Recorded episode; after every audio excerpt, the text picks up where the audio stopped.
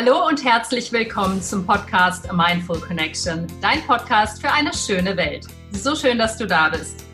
In dieser Folge habe ich einen ganz besonderen Interviewgast und zwar die Luisa Patsuras, die eine Expertin im Bereich Sustainable Leadership ist, also nachhaltige Führungskraft bzw. nachhaltige Führung, die ähm, ja, Firmen und auch Einzelpersonen berät zum Thema Nachhaltigkeit und warum und wieso, das erzählt sie dir jetzt gleich selbst. Herzlich willkommen, Luisa. Hallo, schön, dass ich da sein kann. Ja, ich freue mich sehr, dass du im Interview bist, Luisa. Dann ähm, erzähl mir doch mal etwas zu deinem persönlichen und beruflichen Werdegang. Aus welcher Richtung, aus welcher beruflichen Richtung kommst du?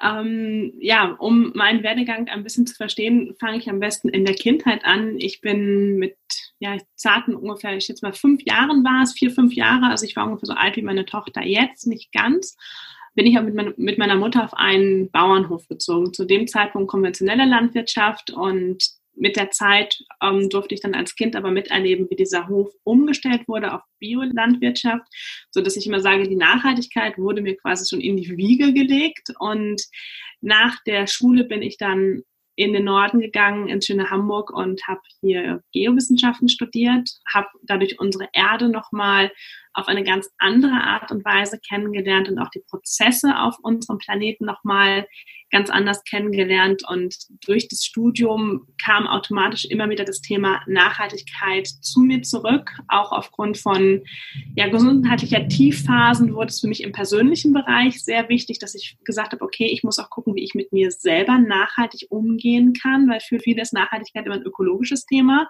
Für mich ist es ein ganzheitliches Thema und gegen Ende des Studiums ähm, kam ich das erste Mal in Kontakt mit, der ja, mit dem Bereich Coaching und Trainings und Online-Business und habe dann für mich irgendwann entschieden, okay, ich gehe so ein bisschen aus den Geowissenschaften raus, aus diesem klassischen, aus dieser klassischen Forschungskarriere. Ähm, es hatte aber auch zum Teil auch private Gründe. Ähm, und ja, bin dann in den Bereich Firmenberatung, Unternehmensberatung reingegangen und Trainings und mache Workshops zum Thema Nachhaltigkeit und nachhaltige Führung. Das klingt super interessant. Ähm, gibt es so einen Moment, wo du sagen kannst, ähm, hier war der Knackpunkt, hier hatte ich deine Berufung gefunden? Also wo du quasi weg von der ja, typischen mm, Uni-Karriere gegangen bist und dann wirklich eben in den Bereich ähm, Expertin für Nachhaltigkeit gegangen bist? Mm, also den richtigen Knackpunkt, den gab es in dem Sinne nicht. Es war eher so ein schleichender Prozess beziehungsweise ein Zusammenspiel von vielen Faktoren. Auf der einen Seite ist eine Uni-Karriere, ja, setzt eine absolute Flexibilität voraus.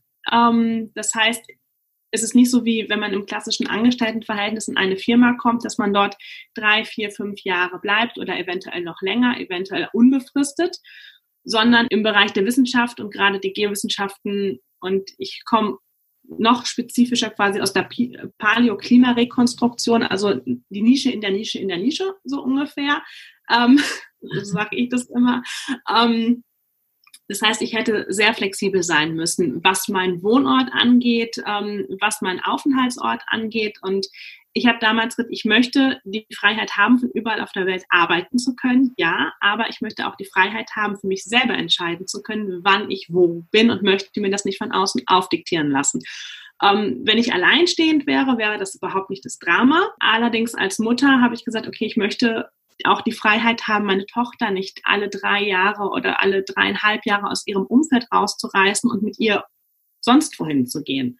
Ich möchte ihr unsere Welt zeigen, ja, aber in dem Rahmen, in dem, ja, den ich quasi festsetze, den ich bestimme. Ähm, das war für mich unheimlich wichtig und es gab noch so ein paar andere Faktoren. Ähm, meine Mutter war zum Beispiel, dadurch, dass wir diesen Bauernhof hatten, auch wenn ich aus der Schule kam, zu Hause. Mhm. Und ich mhm. erinnere mich daran zurück, wie ich es als Kind unheimlich traurig immer fand, dass andere Kinder nach Hause kommen und die Eltern sind nicht da klar, wenn das mal passiert, dann ist es natürlich total aufregend und total spannend und oh, man ist alleine zu Hause. Aber ich habe dann als Kind schon gemerkt, so, dass jeden Tag, das hätte mich unheimlich traurig gemacht. Und das ist etwas, was ich für meine Tochter nicht möchte. Dadurch, dass ich dann in den Bereich Online-Business reingegangen bin, habe ich mich sehr, sehr viel damit beschäftigt, wie Unternehmen aufgebaut sind, habe mit sehr vielen Menschen auch gesprochen, die aus Unternehmen kommen oder die auch in Unternehmen waren, wo ich für mich innerlich nur die, wirklich die Hände über dem Kopf zusammengeschlagen habe. Das kann nicht wahr sein. Was bitte ist auf diesem Arbeitsmarkt los?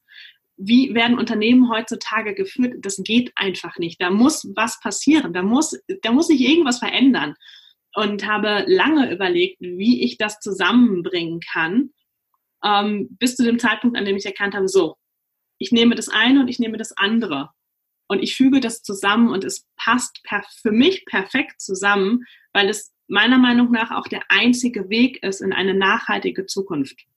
Ja, und so kamen dann eben die einzelnen Bausteine in diesem Prozess zusammen, dass ich gesagt habe, ich gehe aus der klassischen Unikarriere raus, hin eben in die Unternehmensberatung und ja, in die Entwicklung von Führungskräften. Und jeder ist quasi auch in seinem eigenen Leben ja auch immer eine Führungskraft.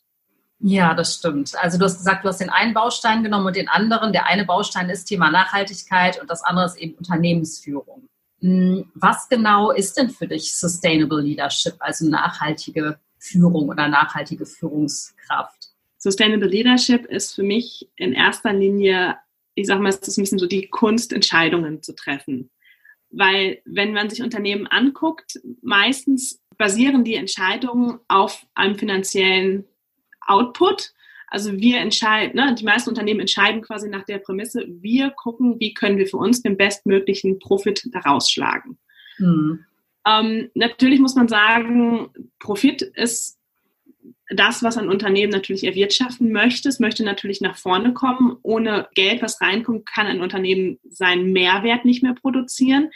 Es kann die Mitarbeiter nicht mehr bezahlen. Allerdings müssen wir auch ein Während einfügen. Und zwar, dass wir in den Unternehmen gucken, dass wir nicht nur den Gewinn und Profit haben, sondern eben auch, dass wir People und Planet haben, also quasi die drei Ps, ähm, dass es ja für die Menschen gut ist, für die Mitarbeiter, für die Lieferanten. Also es ist ein sehr großes Konstrukt oft. Wo kommen die ähm, Leute her? Wo kommen die Produkte her? Mit wem arbeiten wir zusammen? Und wie können wir das möglichst nachhaltig auch für den Planeten gestalten? Mhm. Und es sind viele kleine Sachen, die Unternehmen oft gar nicht auf dem Schirm haben, ähm, was sie machen können. Mein liebstes Beispiel ist zum Beispiel ein Insektenhotel, was fast jedes Unternehmen draußen anbringen kann. Das sind so ganz kleine Schritte, ähm, die aber genau das ausmachen. Und ein Sustainable Leader ist für mich eine Person, die Nachhaltigkeit für sich so verinnerlicht hat, dass es eine absolute Selbstverständlichkeit geworden ist, nachhaltig voranzugehen. Und da gehören eben nicht nur die ökologischen Aspekte dazu, sondern eben auch die People-Komponente quasi, dass wir eben auch Gleichberechtigung haben ähm, bei der Bezahlung von Männern und von Frauen, aber eben auch die Vereinbarkeit von Familie und Beruf auch mit in das Unternehmen bringen. Und eben auch, dass wir Potenziale fördern, und dass die Menschen eben ihrer persönlichen und ihrer beruflichen Erfüllung auch nachgehen und ja, die dort finden können. Mhm. Du hast einen ganz wichtigen Punkt gesagt. Ich glaube, ähm, da würde ich gerne nochmal drauf zurückkommen. Und zwar ähm, hast du davon gesprochen, dass es verinnerlicht werden muss, diese Nachhaltigkeit. Und das ist ja, finde ich, ein langer Prozess. Das muss ja erstmal sozusagen in Geist und Körper reinsacken und das Mindset muss shiften an dem Punkt. Ähm, Oft ist es ja ein langer Prozess. Wie erreichst du das als Expertin dafür, dass sich das bei den Leuten so setzt? Also wie kannst du dieses Mindset so nachhaltig verändern, dass eben Nachhaltigkeit in Fleisch und Blut übergeht? Hm. Das ist ein wahnsinnig wichtiges Thema, das Mindset. Ähm, ich merke es immer wieder, dass viele Unternehmen auch anfangen, Nachhaltigkeit als Marketingstrategie zu fahren. Bei dem Blick aber hinter die Kulissen sieht es ganz anders aus. Und das sind Dinge, die mich sehr, sehr wütend machen, weil ich sage, es kann nicht sein, dass ein Unternehmen nach außen etwas verkörpert, was es im Inneren überhaupt nicht ist. Und ja, dieses Thema Mindset, das ist das, wo ich sage, da kommt dann diese geowissenschaftliche Komponente mit rein. Auf der einen Seite natürlich Zahlen, Daten, Fakten im Groben, aber immer mit Humor. Ähm, ich sage immer, ich sehe den Planeten durch dieses Studium einfach so anders, als es die meisten Leute tun. Und diese wahnsinnige Einzigartigkeit und diese Schönheit die dahinter steckt. Das ist etwas, was ich den Führungskräften und auch den ne, oder auch den Einzelunternehmern nahe bringen möchte. Ähm, das kann ganz unterschiedlich aussehen. Durch einen Spaziergang im Wald zum Beispiel, um mal zu gucken, wo, was sehen wir eigentlich alles, was nehmen wir eigentlich alles wahr.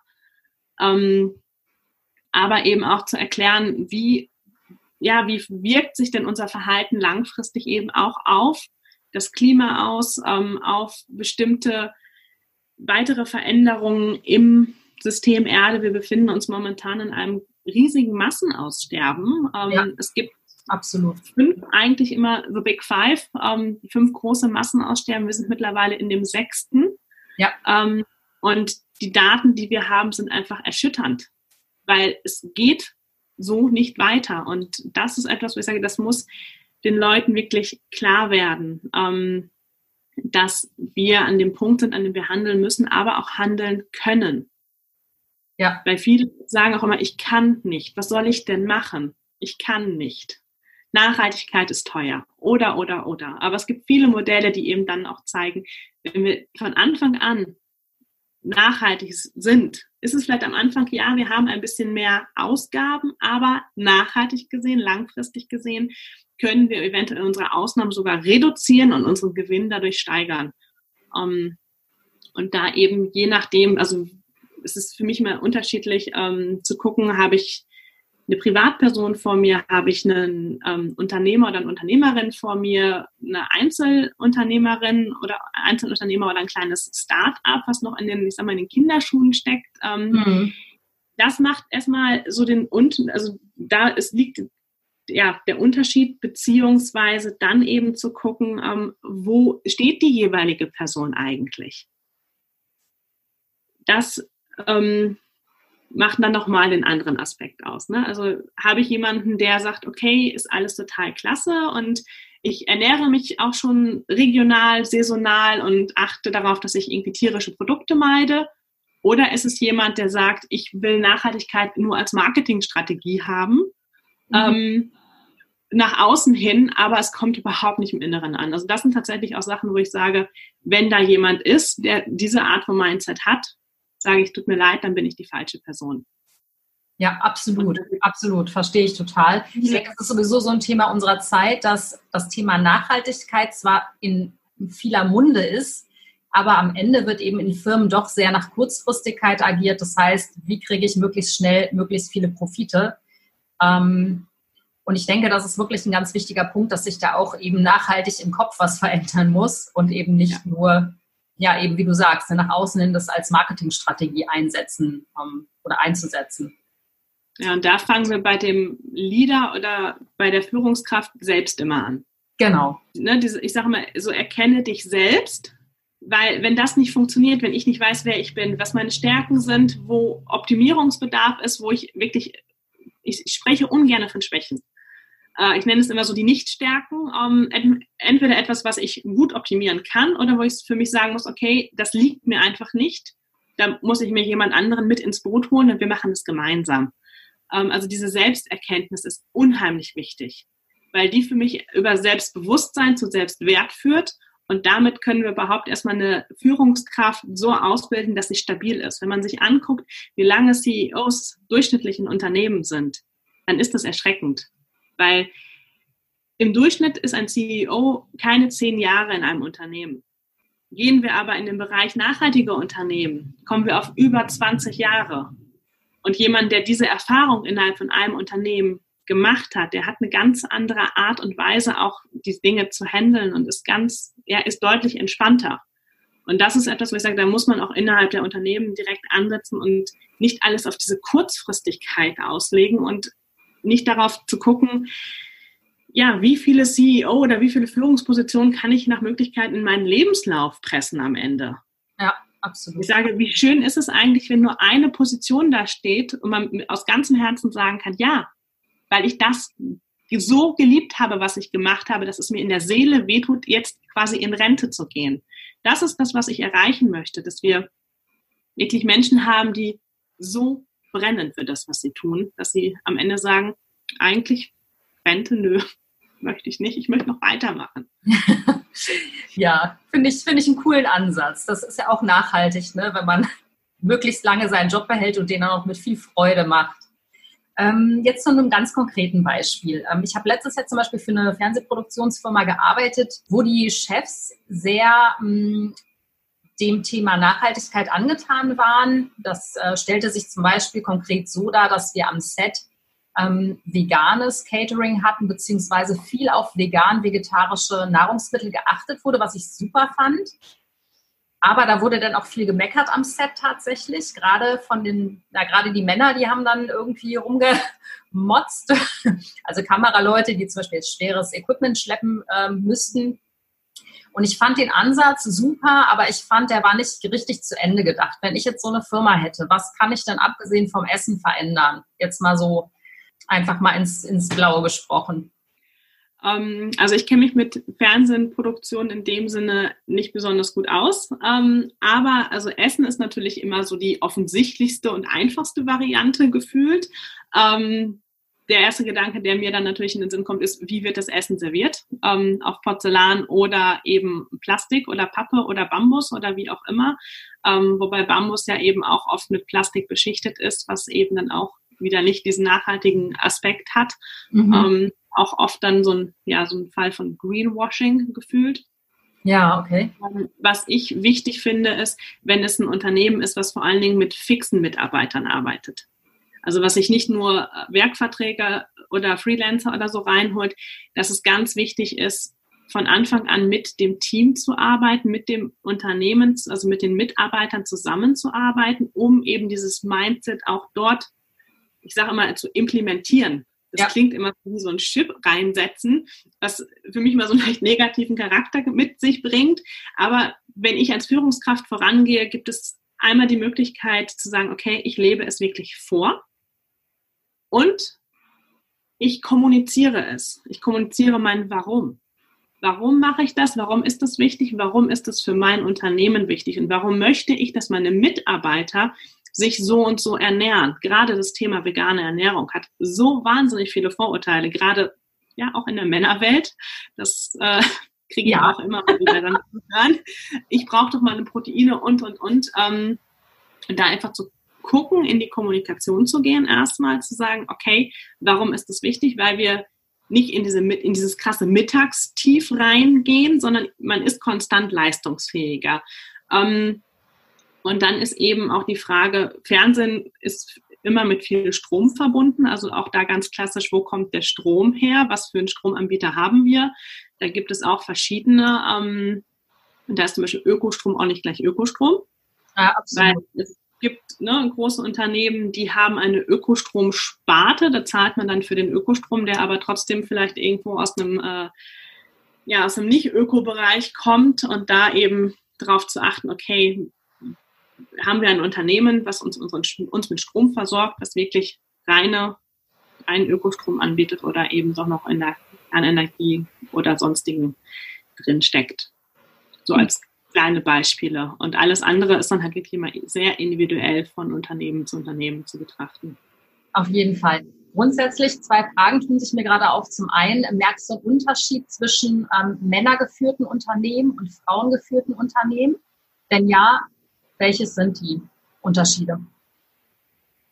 Mm, ja, also Männer haben oft so dieses Thema, dass sie Probleme damit haben, Hilfe anzunehmen. Gerade, ich habe gerade auch das Gefühl, dass auch ein Thema ist Hilfe von Frauen, also dass Frauen von außen kommen und Dinge optimieren, ähm, dass sie sich da schwer mit tun. Mhm. Ähm, wir sind immer noch auch ganz stark in diesem Verhältnis, ein Mann darf keine Emotionen zeigen. Ein Mann muss seinen Weg gehen, muss hart bleiben. Ähm, ich sage, davon müssen wir weg. Und da sind Frauen einfach anders. Frauen sind ein bisschen offener, sind ein bisschen weicher. Allerdings muss man auch andersrum sagen, Frauen haben eine absolute Stutenbissigkeit.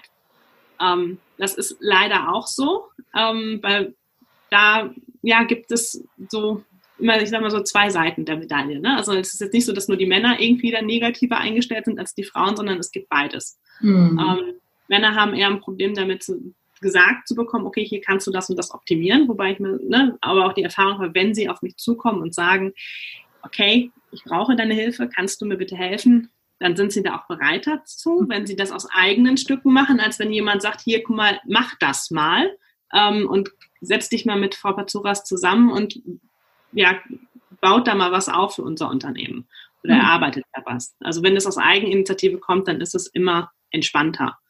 Aber es ist diese emotionale Komponente. Und bei Frauen, wie gesagt, ist es dieses, ähm, ich weiß nicht, du kennst du vielleicht auch, dass Frauen untereinander ähm, sich manchmal nichts gönnen oder so. Und ich finde es immer sehr, sehr schade.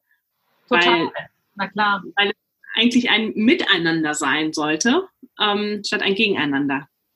Ja, das sollte es ja generell auf jeden Fall. Meine Frage zielte jetzt so ein bisschen allerdings darauf ab, ob es vielleicht für Frauen leichter ist, dieses Thema Nachhaltigkeit umzusetzen. So dahin zielte eigentlich so ein bisschen meine Frage. Okay. Oder ob mhm. Männer vielleicht so ein bisschen, sag ich mal, doch ähm, profitorientierter sind als Frauen. Oder ist das einfach nur ein dummes Klischee? Das ist teils, teils. Also es ist weitestgehend, ist es ein dummes Klischee, ja. Ähm, Gut, das haben wir jetzt aus dem Weg geräumt.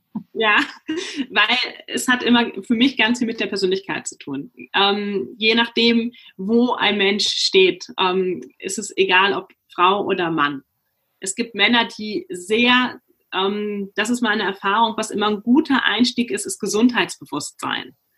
Ähm, wenn ich einen Mann vor mir habe, trainiert, der viel Sport macht, den kriege ich eher in diese Schiene, weil ich genau da diese Verbindung habe im Sinne von, hey, guck mal, du gehst doch auch nachhaltig mit deinem Körper um, warum nicht auch mit deinem Unternehmen und deinen Mitarbeitern?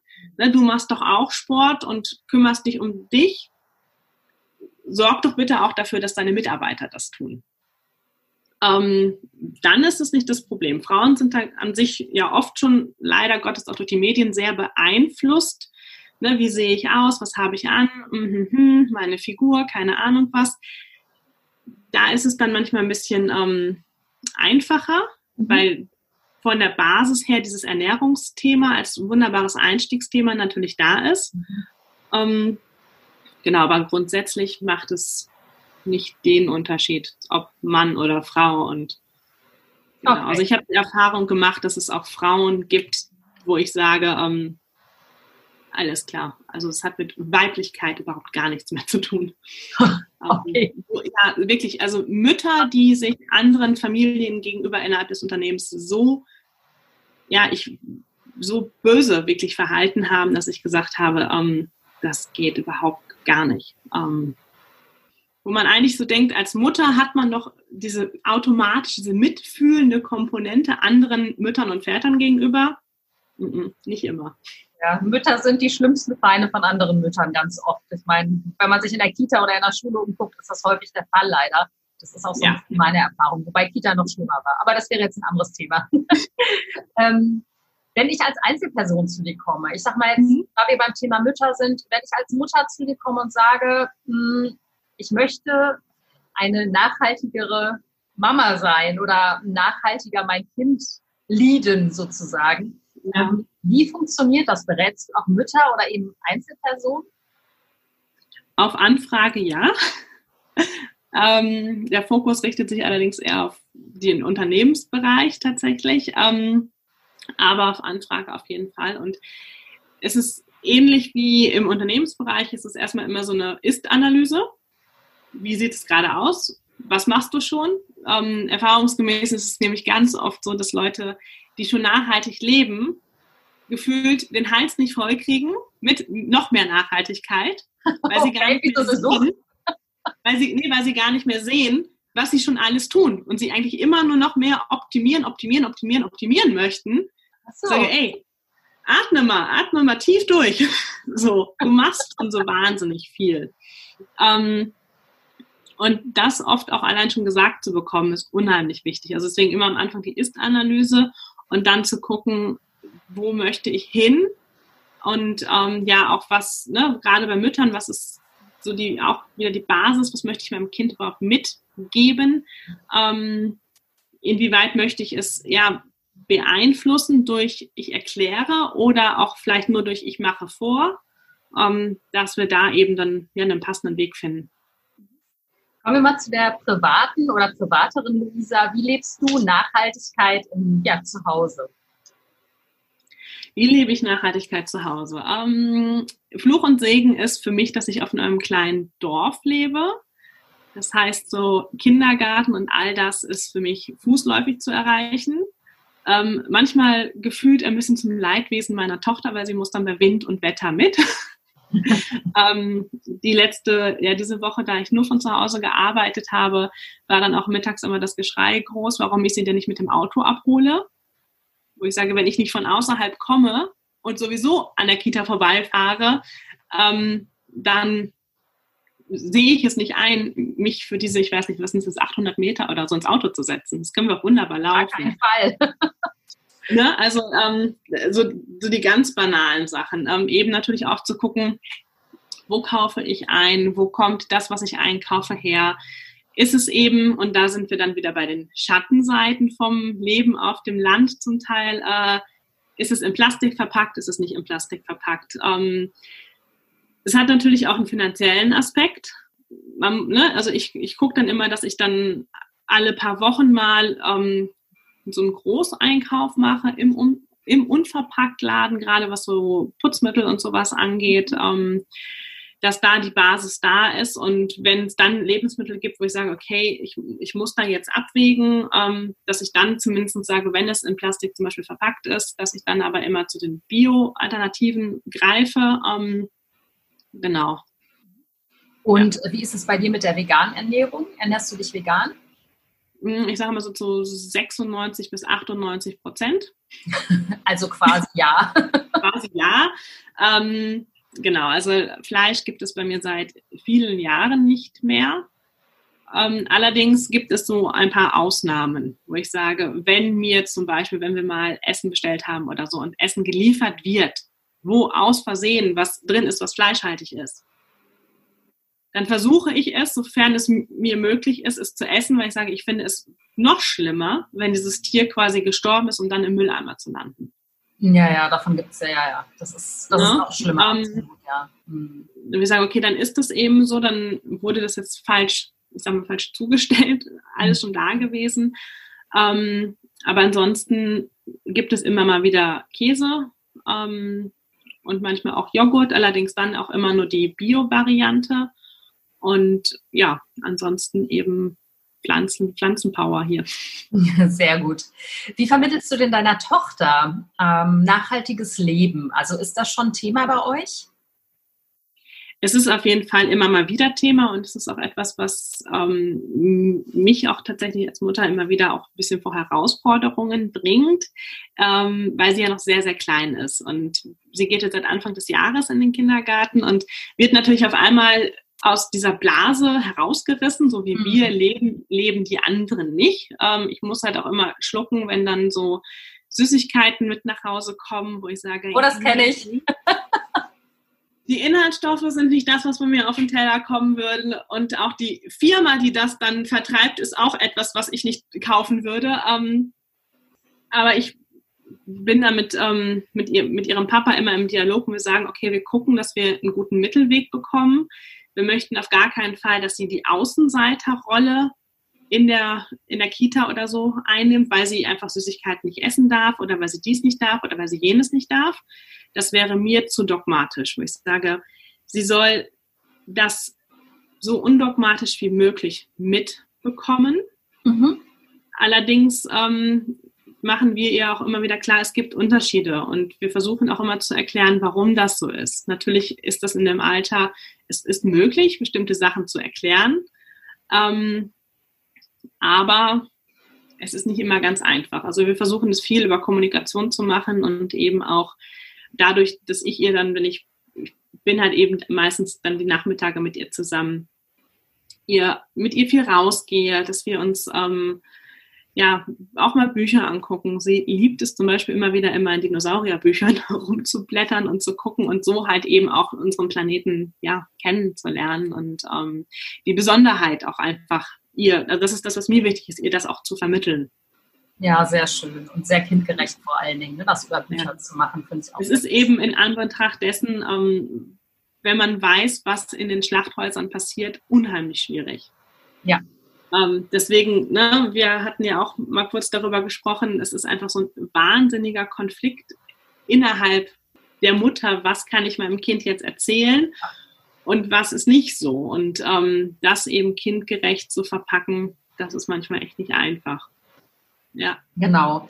Zum Abschluss auf jeden Fall noch die Frage, liebe Luisa. Ähm, wenn du dir vorstellst, du lebst im Jahr 2050, das ist immer so meine Klassikerfrage zum okay. Ausstieg, wie sieht da die Welt für dich aus, gerade in Hinsicht ähm, auf Nachhaltigkeit? 2050, ich muss mal gerade rechnen, okay. Dass ich weiß, wie alt ich dann ungefähr bin. okay. ähm, ja, auf jeden Fall, vor allen Dingen auch, wie alt meine Tochter dann ist. Ähm, und wie, also was mir einfach, ja, wo ich sage, die Welt soll sich so verändern, dass Nachhaltigkeit wirklich nicht mehr nur der Trend ist, sondern dass er wirklich bei den Menschen ankommt und dass wir vor allen Dingen, ähm, das ist das, weshalb ich meine, meine Programme und die Keynotes und all das auch anbiete für Bildungseinrichtungen und für Schulen. Weil ich habe lange Zeit als Museumspädagogik, ich arbeite auch immer noch als Museumspädagogik in naturwissenschaftlichen Museen in Hamburg und ich merke auch in der Zeit, in der ich damals Studenten betreut habe, wie wenig eigentlich von unserem Planeten Erde in der Schule vermittelt wird. Ich sage, allein dahin muss sich das ganze Schulsystem revolutionieren. Ich meine, das ist sowieso absolut überholungsbedürftig. Absolut. Aber es muss eben auch dieses Thema Nachhaltigkeit im ganzheitlichen Sinne muss Einzug in die Schulen finden. Wir müssen die Schulen dahingehend reformieren, dass wir den Kindern von Kindesbeinen an beibringen, was ist unser Planet? Warum ist es eigentlich so eine Besonderheit, auf diesem Planeten leben zu können. Warum gibt es hier Leben überhaupt? Ja, es gab Klimaschwankungen in der Erdgeschichte, aber in diesem Ausmaß nein. Was können wir tun? Und dann eben auch, dass wir Unternehmen haben, die weggehen von dieser wahnsinnigen Profitgier, sondern dass sie, dass auch Unternehmen gemeinsam agieren. Was können wir zusammen tun, um unsere Zukunft, die Zukunft unserer Kinder und unserer Enkelkinder und über Generationen hinaus einfach zu einem ja, zu einer guten Zukunft zu machen. Ähm, dass das wirklich ankommt und dass das eine Selbstverständlichkeit geworden ist und dass jeder eben auch seinen Weg gehen darf und auch Rückendeckung bekommt, weil das ist auch etwas, was ganz oft ja in Firmen auch nicht der Fall ist. Das ist immer dieses, ich habe ja vorhin diese Stutenbissigkeit angesprochen. Ja. ja ähm, dass wir davon wegkommen, dass wir da auch miteinander agieren. Firmenintern, aber auch ja, Firmen extern mit anderen Firmen, mit Konkurrenten, ähm, dass es einfach ein, von einem Gegeneinander wieder zu einem Miteinander wird. Ja, es ist ein total schönes Schlusswort, Luisa. Vielen, vielen Dank dafür. Wenn jetzt einer meiner, wenn jetzt einer meiner Zuhörer, Schrägstrich Zuhörerin, ähm, Lust hat, dich zu buchen und mehr zum Thema Nachhaltigkeit zu erfahren, wo findet der oder die dich? Ähm, in erster Linie über meine Website, luisapazoras.com. Ansonsten über Facebook, Instagram, LinkedIn, ähm, ja, überall. Genau, und dann einfach ähm, eine Buchungsanfrage oder eine E-Mail schreiben. Super. Luisa, ich danke dir wirklich von Herzen für dieses Gespräch. Vielen Dank für diese ganzen inspirierenden ja, Anregungen. Ich hoffe, dass es auch ganz, ganz viele andere Menschen inspiriert, nicht nur zu dir zu kommen, sondern einfach auch über sich selbst und sein eigenes Mindset nachzudenken, was das ja. Thema Nachhaltigkeit angeht. Vielen Dank, dass du da warst. Ich danke dir. Ja, ich hoffe, dich hat dieses wunderbare Interview genauso inspiriert und zum Nachdenken angeregt wie mich auch. Äh, quasi, als ich das Interview geführt habe, ich habe ganz viele neue Erkenntnisse gewonnen Du kannst mich wie immer hören über meine Website www.mindfulconnection.de, über Spotify, Deezer, Google und iTunes und natürlich auch auf YouTube. Danke dir fürs Zuhören, viel Spaß und bis zur nächsten Woche. Deine Alia.